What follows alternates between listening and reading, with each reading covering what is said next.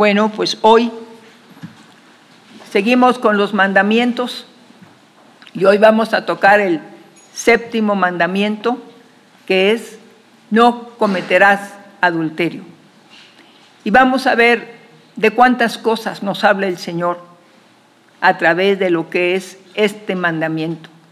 Recuerde que los mandamientos nos llevan a nosotros a enderezar nuestro camino. No nos llevan a salvación, nos llevan a enderezar nuestro camino, nos llevan a enderezar nuestra forma de pensar, de actuar, porque lo único que nos hace salvos y perdonados por haber quebrantado un mandamiento es Jesucristo, su gracia, su sangre, su nombre. Es quien nos da la salvación y el pase a la vida eterna cuando nosotros nos hemos arrepentido reconociendo que quebrantamos el mandamiento de Dios. Hoy vamos a ver si algunos o muchos hemos quebrantado el séptimo mandamiento.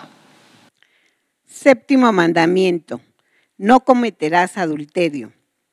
Escrito está en Éxodo 20, 14. No cometerás adulterio. Todos los mandamientos mencionados en el Antiguo Testamento eran sobre algo físico y visible, pero en el Nuevo Testamento se va más allá de lo visible. Es la ley del Espíritu, de tal forma que se abarcan las áreas físicas, emocional y espiritual. Respecto a este séptimo mandamiento, está muy clara la ley.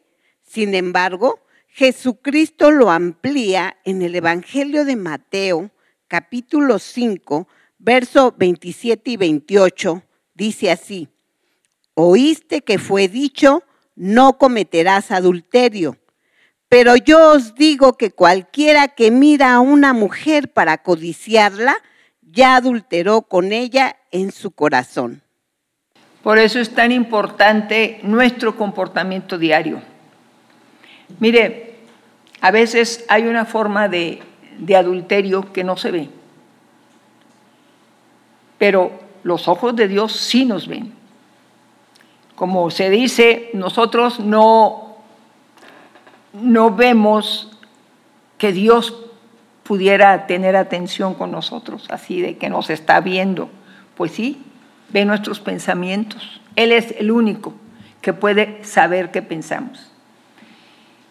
Hay mujeres que se sienten mal porque el esposo pues no las chulea, no se da cuenta si se cortó el pelo, se lo dejó largo, se lo pintó, se arregló la cara de forma diferente, algún vestido. Y cuando hay alguien que empieza a chulear a una mujer, o también a un varón, pero vamos a hablar de una mujer, aquella mujer tal vez no comete adulterio en cuanto a lo físico, porque así era la ley, lo físico. Pero aquí es lo interno. Y aquella mujer va a empezar a llegar, si hablamos de la congregación, va a empezar a llegar arreglada, oliendo diferente, cambiándose su arreglo. ¿Por qué? Porque ha encontrado a un varón que lo que no le dice su esposo se lo dice él. Qué bien se ve, hermana. Se cambió de color de pelo. Ese corte le queda muy bien. Se le ve muy bien ese vestido. La veo diferente. Y aquella mujer necesitada de que su hombre, su esposo, le diga algo, la vea diferente, y la ignora totalmente, va a empezar a cometer adulterio. Y se va a hacer la encontradiza con esa persona, o aún en el trabajo. Se va a hacer la encontradiza, porque ese hombre se fija en ella y alberga en su corazón, o cada día o cada domingo, alberga en su corazón volver a oír los piropos. Igual un hombre, un hombre que se arregla o cambia de loción o cambia de traje o algo. Y la esposa nunca tiene una atención. Pues habrá una secretaria. Qué bien se ve, jefe. Qué bien huele. Mmm, se acerca uno. Ay, qué bien huele. Le queda muy bien esa barba. fíjese que yo lo veía siempre así, todo así como sin nada. Oiga, pero qué bien le queda esa barba.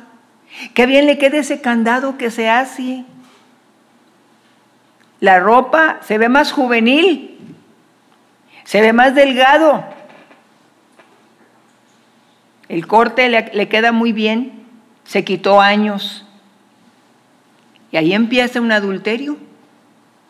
Aunque no haya un adulterio íntimo, este adulterio empieza a florecer. Y empiezan a sentirse muy bien los dos. Por eso dice el Señor que aquel, cuando ve a una mujer para codiciarla, ya adulteró con ella. Pues así empieza el hombre y la mujer a codiciar las palabras, a codiciar el gusto de oír, me están viendo le gusto. Por eso es importante, hermanos, enderezar nuestros pensamientos, porque antes era lo físico, ahora no. Ahora, ¿cómo pienso? ¿Me atrae? ¿Le atraigo? Y aunque nunca ni salgan, el marido se va a su casa su esposa, la esposa se va a su casa y siguen viviendo las vidas normales, pero algo cambió entre ellos. La mujer anhela ser oída por otra persona, anhela ser vista, anhela ser chuleada y el varón también. Por eso, no cometerás adulterio, nos dice el Señor pero ya no es lo visible, sino lo que pasa dentro de nosotros. Por eso, el mandamiento nos viene a enderezar nuestros pensamientos. No me salva, pero me endereza. Me está diciendo que estoy mal. Me está enseñando que estoy brincándome las trancas. Que estoy faltando el respeto, primeramente a mi persona y luego a mi cónyuge, hombre o mujer, no cometerás adulterio en lo interior. Por eso nos exhorta el Señor. Es importante atender a lo que se menciona en Santiago capítulo 2, verso 10 y 11. Dice así, porque cualquiera que guardare toda la ley, pero ofendiere en un punto, se hace culpable de todos. Porque el que dijo, no cometerás adulterio, también ha dicho, no matarás. Ahora bien, si no cometes adulterio, pero matas, ya te has hecho transgresor de la ley. Fíjese, habla dos mandamientos, ya hablamos del no matarás. Pero ¿qué tal si dentro del adulterio me gustaría quedarme viuda o viudo? ¿Qué se sentiría, puede uno pensar, si yo no tuviera marido? ¿Aquel que me chulea se fijaría en mí? ¿O aquella que me chulea se fijaría en mí? No matarás. Y aquí empieza. El adulterio tiene tres áreas donde se manifiestan y son las siguientes. Número uno, el adulterio físico dentro del matrimonio. Se refiere a la violación del pacto y la fe conyugal. Tiene muchas consecuencias, tales como deshonrar, celos, burla, enfermedades y degeneración. Esta última se refiere a que se atrae maldición a las generaciones familiares, ya que se deja un ejemplo de conducta que a la larga los hijos podrían practicar. Como ejemplo de las consecuencias mencionaremos al rey David, quien al cometer adulterio con Betsabé en secreto, Dios lo revela a través del profeta Natán en el segundo libro de Samuel, capítulo 12, verso 9, 10 y 14, dice así, ¿por qué pues tuviste en poco la palabra de Jehová, haciendo lo malo delante de sus ojos? A Urias Eteo heriste a espada y tomaste por mujer a su mujer, y a él lo mataste con la espada de los hijos de Amón, por lo cual ahora no se apartará jamás de tu casa la espada, por cuanto me menospreciaste y tomaste la mujer de Urías Eteo para que fuese tu mujer.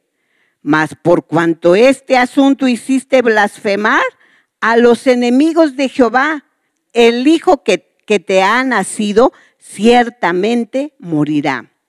Posteriormente, como ya se había mencionado, hubo en la descendencia de David incesto, violación y homicidio entre hermanos. El Señor nos advierte en el libro de Proverbios, capítulo 6, verso 27 al 29, dice así, ¿tomará el, el hombre fuego en su seno sin que sus vestidos ardan? ¿Andará el hombre sobre brasas sin que sus pies se quemen? Así es el que se llega a la mujer de su prójimo, no quedará impune ninguno que la tocare. Y al adúltero, Dios le compara como al buey que va al matadero. En el libro de Proverbios, capítulo 7, verso 22, dice, al punto se marchó tras ella como va el buey al degolladero y como el necio a las prisiones para ser castigado. Cuando uno ve el adulterio, en estos tiempos lo ve uno tan normal. Dice la escritura que cuando se fornica, se adultera, se peca contra su propio cuerpo. Así como nosotros somos el cuerpo de Jesucristo, así nosotros, nuestro cuerpo es la descendencia que vamos a tener. ¿Qué le heredamos a nuestros hijos? Enfermedades, traumas. Cuando una y otra vez al padre se le confirma una y otra vez que es un adúltero, una mujer, otra mujer, otro hombre, otro hombre, hablando de una mujer, se les confirma. Una cosa es la separación legal, eso no es problema, sino en el matrimonio, viviendo, adulterando una y otra vez, sea el hombre, sea la mujer. Unas herencias de promiscuidad, de inmundicia, de enfermedades, tics nerviosos y sobre todo el deseo de que los niños quieren correr, salir huyendo y no saben ni por qué. Así como el rey David se le hizo fácil tomar una mujer. La atrajo, la embaraza. Y Dios le dice, el niño que va a nacer va a morir. Pero no solamente fue el adulterio, homicida, porque mandó matar al esposo de esa mujer, Betsabé. Lo mandó matar con la espada de los enemigos, estaban en guerra y él le dijo a su general, a este Urias, pónmelo al frente para que lo mate. Dos mandamientos. No cometerás adulterio, no matarás. Y le dijo el Señor, bueno, nadie se enteró. El profeta viene y le habla. Y le dijo, hiciste blasfemar a los enemigos del Señor. Arriba se estaban riendo los malos, porque en la tierra nadie supo, pero arriba se burlaban del Señor. Los ángeles caídos, el maligno, y se reían del Señor. No que muy tu rey, no que conformes a tu corazón. Y le dijo el Señor, por cuanto hiciste blasfemar el nombre del Señor, por tus enemigos, los malignos se rieron, la espada no se apartará de tu casa. Mandaste matar a espada, a espada, esa espada no se apartará de tu casa. Y ahí tenemos un hijo de él, un violador. Amnón violó a su hermana Tamar. Y ahí tenemos al hermano de Tamar, a Absalón, que más adelante mata a Amnón. Y podemos ver que hay unas consecuencias nefastas, unas herencias, y que tal vez en el hijo no haya, pero en el nieto o en el bisnieto. Cuatro generaciones se maldicen cuando el adulterio es parte del diario vivir de uno o de otro o de ambos padres. La maldición visita a sus hijos. Y no es que sus hijos paguen por causa de los padres, no. Pero el mismo cordón umbilical de adulterio, de muerte, de falta de respeto entre los padres, de los pleitos, de las contiendas, de todo lo que viven por causa del adulterio en los hogares. Todo eso trae una maldición terrible, suicidios, homicidios, violencia. Y eso es la visitación de la maldad de los padres sobre los hijos hasta la tercera y cuarta generación de los que maldicen o aborrecen a Dios. ¿Y a quién nos habla? A nosotros, los cristianos. Y luego aparte dice, ¿qué andará el hombre coqueteando sin quemarse? Vuelve a leer. El hombre podrá andar entre el fuego y no quemarse, andará entre brasas y no le pasará nada. Dice el Señor, advierte en Proverbios 6, 27 al 29. Dice, ¿tomará el hombre fuego en su seno sin que sus vestidos ardan? ¿Cómo ve? ¿Usted cree que va a andar el hombre o la mujer coqueteando con el adulterio y no le va a pasar nada? Créame que le va a pasar. ¿Andará el hombre sobre brasas sin que sus pies se quemen? ¿Usted cree? que va a andar el hombre, el ser humano, hombre o mujer, coqueteando, a tomarse un cafecito. Primero no se tocan las manos, en el siguiente cafecito empezarse a tocar las manos. Qué bonitas manos tiene. Ay, qué bonitas uñas. Ay, señor jefe, qué manos tan suaves tiene. Y empezó por un dedito y la mano agarró después de la mano el codo y después pues todo lo demás. Sin ningún problema. Nadie se enteró, nadie sabe. ¿De veras? ¿Ya está usted escribiendo sobre sus hijos? ¿Usted cree que es mentira? Pues mire los hogares como están ahora. Ahí está, escribiendo. Cada vez que usted comete adulterio, voy a tener un hijo, perversiones sexuales, pornografía, inmundicia. Eso es lo que deja el adulterio. Número dos, el adulterio espiritual. El adulterio espiritual es infidelidad a Dios, es dejar de poner la confianza en el Señor y continuar en la idolatría que Dios aborrece, como está escrito En el segundo libro de Reyes, capítulo 17, verso 33. Temían a Jehová y honraban a sus dioses, según la costumbre de las naciones de donde habían sido trasladados. Un ejemplo muy claro del pueblo de Dios que conocía al Señor y que sin embargo continuaba con su idolatría, lo tenemos en el libro de Jeremías, capítulo 44, versos 16 y 17, parte A.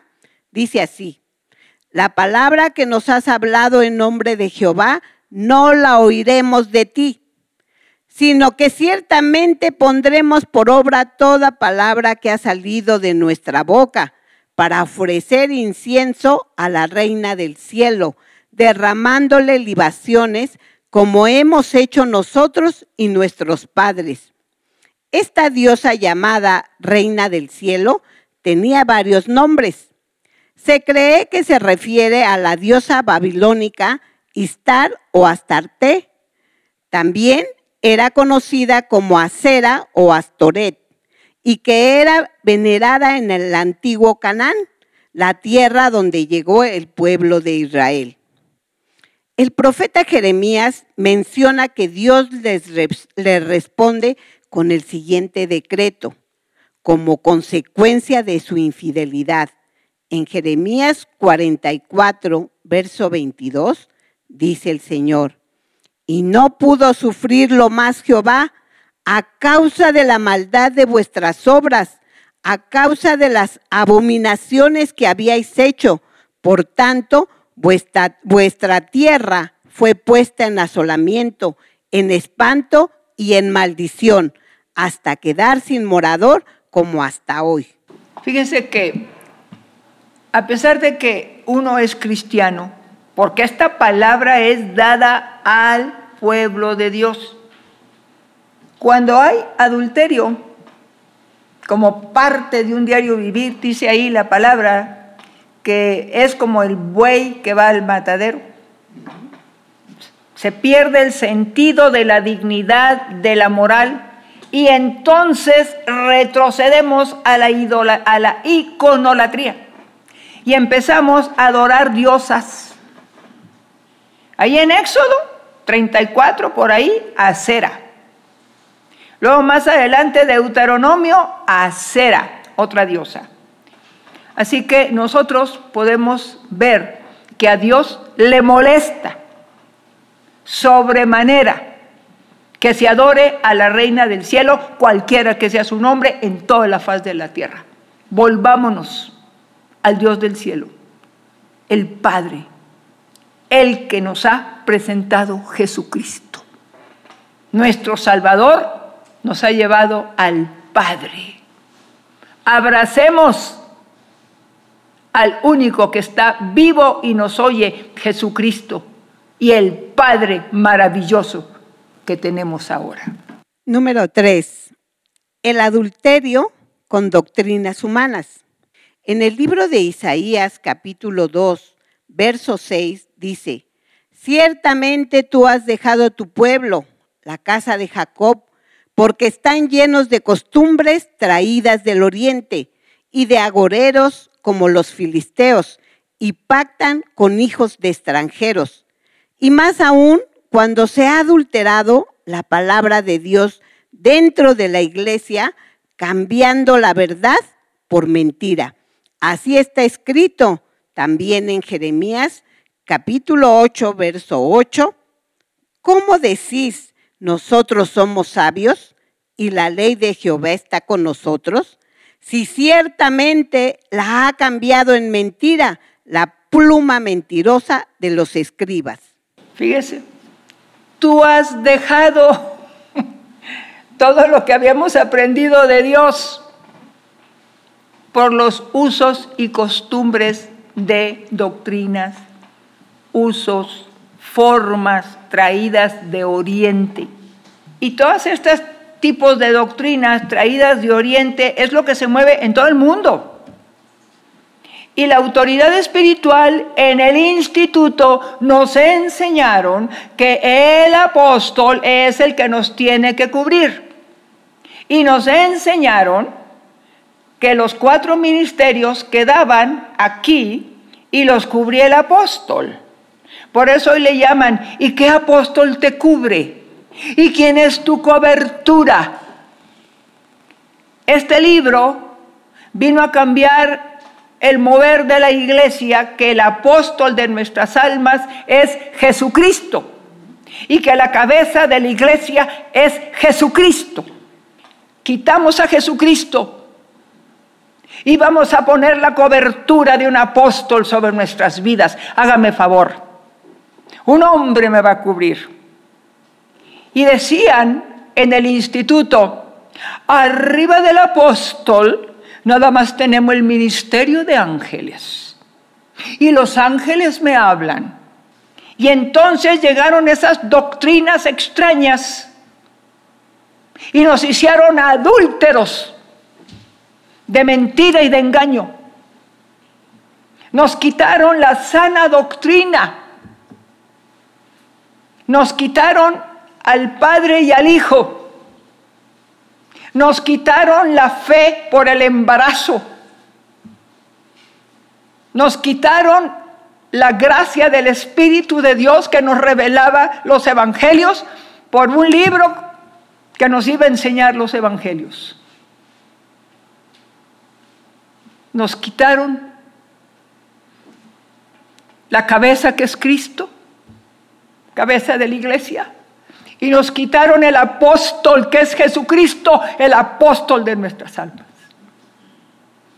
Y la gente, los pastores, los institutos bíblicos abrazaron la herejía y nos la daban como la gran revelación. Libros traídos de Oriente nos echaron abajo la palabra de Dios por la mentira. Por eso, hoy te exhorto, pueblito santo, a volverte a Dios, a la sana doctrina, a la palabra de Dios, a la Biblia, que nunca nos va a llevar al error. Aunque no tuviéramos una congregación, tenemos el libro más maravilloso, recto, puro, santo, llamado Biblia. 66 libros, 40 escritores. Te exhorto, pueblo de Dios, si quieres orar. Porque al mostrarte el mandamiento, no es para que te condenes, es para que puedas meditar ahora sí en los caminos del Señor. Si has andado caminando en su ley, o no sabías la gravedad del adulterio, que el hombre queda como un animal, una bestia de carga, cuando comete adulterio. Falto de entendimiento, como el buey que va al matadero. Eres un ser humano, no un animal. Por eso te exhorto, pueblo de Dios, hombre o mujer, que te vuelvas al Señor, le pidas perdón porque solamente con arrepentimiento podemos cambiar nuestra vida. Solamente arrepentidos de nuestra vana manera de vivir, porque hemos traído maldición a nuestras generaciones. Hemos traído promiscuidad, inmundicia, pornografía, suciedad mental. Hemos traído violencia, falta de respeto a los padres. Hemos traído desgracias, perversiones. Vuélvete al Señor. Si quieres, para limpiar tus generaciones, porque yo sé, padre de familia, que amas al Señor y que tal vez no sabías la dimensión, la magnitud de cosas malas que dejamos sobre nuestra herencia. nuestra descendencia, dejamos una herencia de maldad. Puedes cambiarla, padre de familia, por una herencia divina de salud, de bienestar, de respeto, de honor, de dignidad. Porque muchos de nuestros hijos, al ver al padre o la madre que vienen en la noche a su casa, pero días y días los ven con otras mujeres, una y otra. Los niños no saben qué. Por eso te exhorto que estás casado, que tienes tu esposa, tu esposo, tus hijos. Deja esa práctica que te está destruyendo, está acabando nuestro país Mire nada más al lado que usted voltea a ver. Me gustaría si pudiéramos leer Job 11, versículo 13 en adelante, yo digo hasta dónde. Que oigamos, porque lo que Dios quiere es cambiar sus vidas, transformarlas bendecir a sus hijos. 11, versículo 13 de Job en adelante.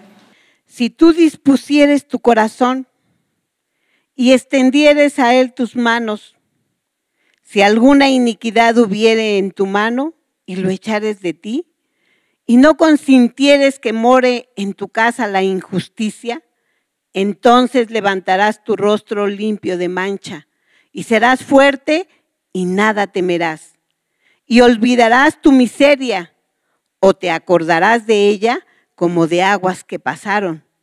La vida te será más clara que el mediodía, aunque oscureciere, será como la mañana. Tendrás confianza porque hay esperanza. Mirarás alrededor y dormirás seguro. Te acostarás y no habrá quien te espante, y muchos suplicarán tu favor pero los ojos de los malos se consumirán y no tendrán refugio y su esperanza será dar su último suspiro. Hasta aquí. Si hubiera iniquidad, levantemos nuestras manos y pidamos perdón. Y luego todo lo que nos dice, estaremos en paz, dormiremos en paz, no tendremos miedo ni de asaltos, ni de terrores la vida de nuestros hijos quedará cubierta por la mano de Dios. Cuando tú, padre de familia, madre de familia, que han estado manchando sus vidas y sus hogares con el adulterio una y otra vez, sin respeto, sin dignidad en sus propias personas, si hoy han escuchado este mensaje, es porque Dios ama, los ama no quiere la muerte del que muere y quiere que procedamos al arrepentimiento. ¿Oyó usted todo lo bueno que tenemos? Pero los malos se consumirán y no habrá para ellos esperanza sino la muerte. Los buenos nos va a ir bien. ¿Quieres orar conmigo? Padre, perdónanos. Perdona el adulterio que hemos cometido, Señor, una y otra vez, sin tener respeto, Señor, al cónyuge, rompiendo el pacto del matrimonio, porque nuestra carne ha sido más atendida que lo espiritual. Perdónanos, Padre, por pisotear tu nombre porque muchos te conocemos, Señor, y hemos seguido siendo adúlteros, trayendo maldición a nuestros hijos, porque así es, el que fornica contra su propio cuerpo peca.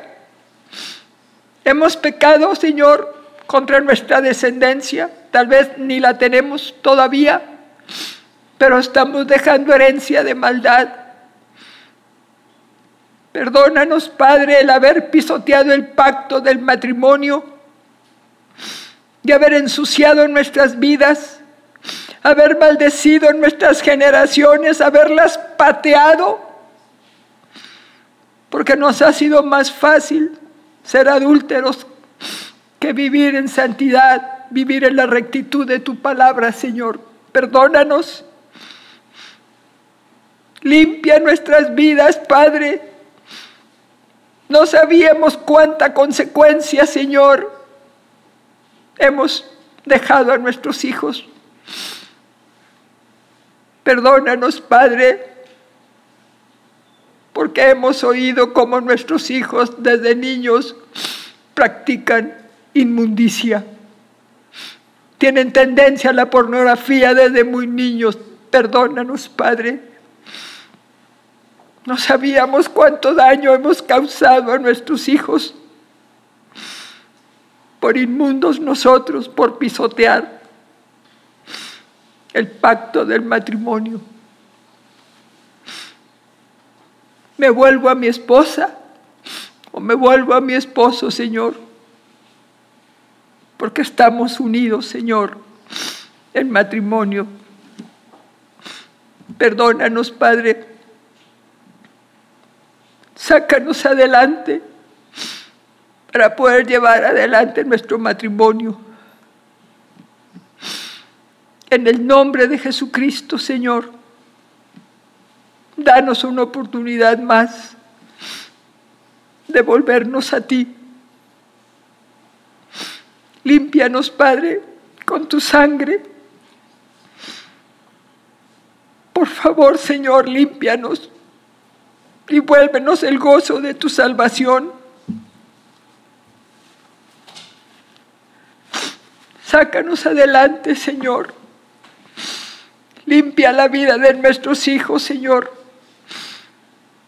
Y también te pedimos perdón por ser idólatras por seguir venerando diosas del cielo, por seguir creyendo en lo que no ve, ni oye, ni toca, ni camina, Señor, y dejando tu mandamiento que tú eres el Dios vivo, que oye y contesta, que nos ha ayudado, que nos ha salvado, que nos has levantado, Señor. Y también perdónanos, Padre, porque teniendo tu palabra en nosotros, hemos abrazado el error. Se nos ha hecho tan hermoso cuando nos hablan del error, que se nos olvidó que solamente la sana doctrina la encontramos en tu palabra.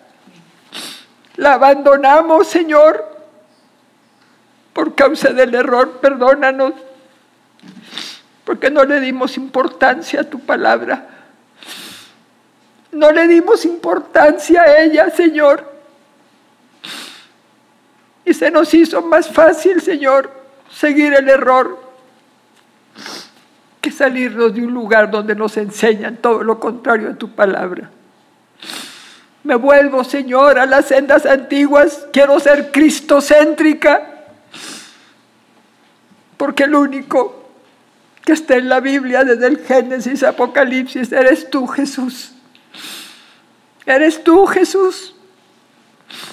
Perdónanos, Padre, por todas estas cosas que nos llevaron al adulterio, de cualquier forma, a las doctrinas extrañas, Señor, a meter doctrinas mentales que nos llevan a tener la mente en blanco y le damos lugar, asiento a cuestiones malignas a enfermedades, a traumas, a visiones terroríficas, a ser fríos contigo y apartados, porque esas doctrinas heréticas, Padre, o doctrinas traídas de Oriente, han cambiado, Señor, mi comportamiento. Perdóname, Señor, en el nombre de Jesús. Y sácanos adelante, Señor en el nombre de Jesucristo. Límpianos de toda maldad. Limpia a nuestros hijos, Padre. De la inmundicia que nosotros les dejamos. Límpianos, Padre. Ya nos nuevos como familia. En el nombre de Jesús. Aquí está nuestra vida, Señor. Aquí estamos delante de ti, Señor. Límpianos. Nos arrepentimos con todo nuestro corazón. Nos humillamos delante de ti, reconociendo que hemos sido malos, pero también reconociendo que tu bondad, tu misericordia nos ha alcanzado. Aquí estamos, Señor, delante de ti. Sácanos adelante.